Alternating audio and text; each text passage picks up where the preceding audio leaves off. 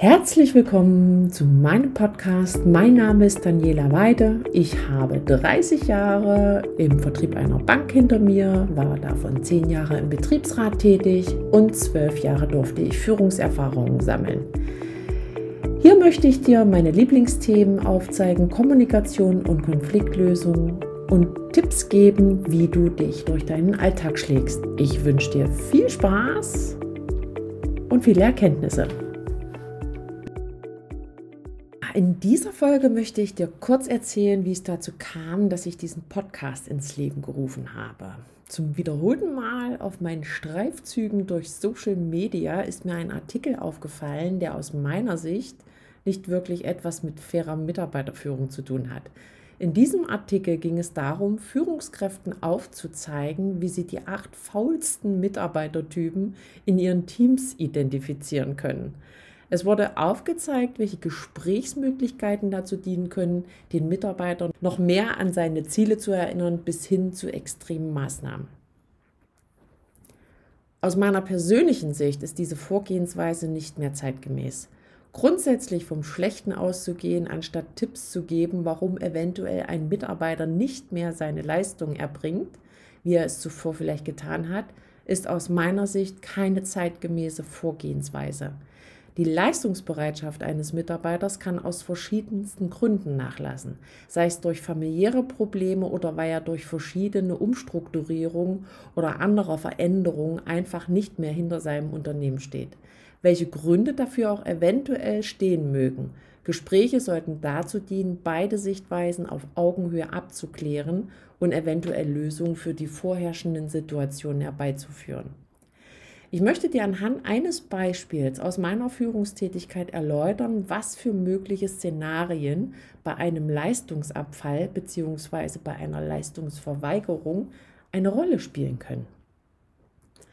Ich selbst übernahm vor ein paar Jahren ein Team neu und sollte, aus, und sollte es auf Kurs bringen. Es waren echt tolle Menschen und die Kunden kannten sie schon jahrelang. Ich war die Neue. Also dachte ich, das wird leicht. Wenn die sich mit ihren Kunden auskennen, ist alles gut. Was mir nicht wirklich bewusst war, ist die Tatsache, dass ein Mitarbeiter immer wieder versuchte, sich mit Tätigkeiten abzulenken, die nichts mit Wertpapierberatung zu tun hatten. Also ich war in der Vermögensberatung tätig als Chefin und wir haben unsere Kunden in Vermögensoptimierung beraten. Und da die Tätigkeit äh, Wertpapierberatung außer Acht zu lassen, war nicht so klug bei uns in dem Bereich. Nach Rücksprache mit meinem damaligen Chef bekam ich die Antwort, da müsse man sich sowieso etwas einfallen lassen, der Mitarbeiter ist für diesen Job nicht mehr tragbar. Toll, dachte ich. Doch was mich nicht losließ, war die Frage, warum führt er seinen Job nicht mehr aus, so wie er es noch vor Jahren getan hatte. Denn das wusste ich, er war immer gut in seinen Kundengesprächen und effektiv. Aber vor ein paar Jahren ließ das eben halt nach. Ich nahm mir die Zeit und setzte mich dann mit äh, den Mitarbeitern ein ums andere Mal hin und führte Gespräche. Und zwar anders, als ich es vorher je getan habe und als er es jemals erlebt hat.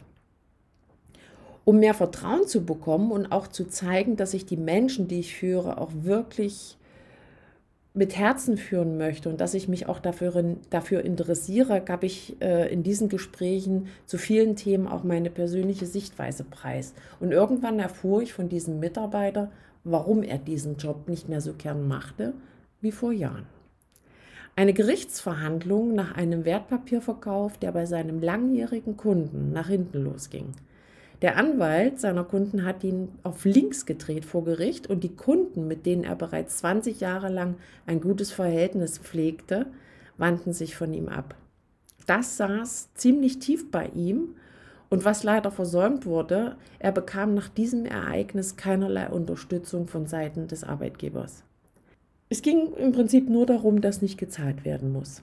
Einfach am nächsten Tag am Arbeitsplatz sitzen und so weitermachen wie bisher war für ihn dadurch nicht mehr möglich. Nach diesem Gespräch war für mich unumstößlich klar, dass diese Arbeit nicht mehr die richtige war. Ich setzte mich mit meinem Chef auseinander, obwohl der nicht wirklich wollte, und fand gemeinsam mit dem Mitarbeiter heraus, welche Tätigkeit er dann gern ausführen wolle. Ich fand etwas für ihn und wir konnten ihn da einsetzen, wo er sich vom ersten Tag an wohlfühlte und wieder seine volle Leistung erbrachte. Und nun die Frage, was hindert Führungskräfte daran, sich für genau solche Gespräche Zeit zu nehmen, um im Sinne des Unternehmens und auch für die Zusammenarbeit Lösungen herbeizuführen? Solche Gespräche kosten Zeit. Sie sind nervenaufreibend und halten den Geschäftsbetrieb auf. Du als Führungskraft stehst vielleicht gerade wegen eines solchen Mitarbeiters durch deine Führungskraft selbst unter Druck und suchst dadurch einen schnellen und auf den ersten Blick effektiveren Weg. Dass das viel mehr kostet, als im Vorfeld ersichtlich ist, ist vielen nicht bewusst. Der Mitarbeiter wehrt sich, wird vielleicht krank oder zieht sogar mit dem Betriebsrat gegen dich los.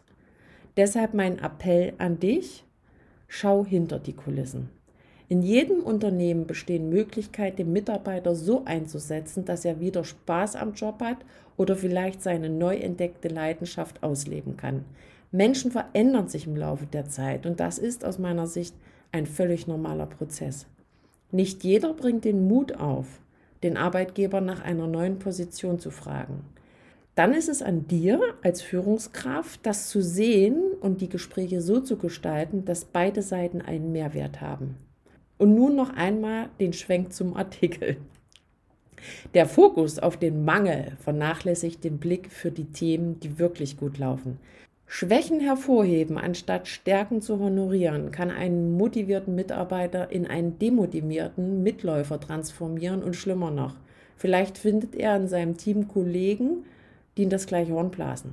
Und im Handrumdrehen mehren sich diejenigen, die den Arbeitsfluss behindern. Kommunikation und Konfliktlösung sind oft der Schlüssel, der im Management viel zu wenig eingesetzt wird.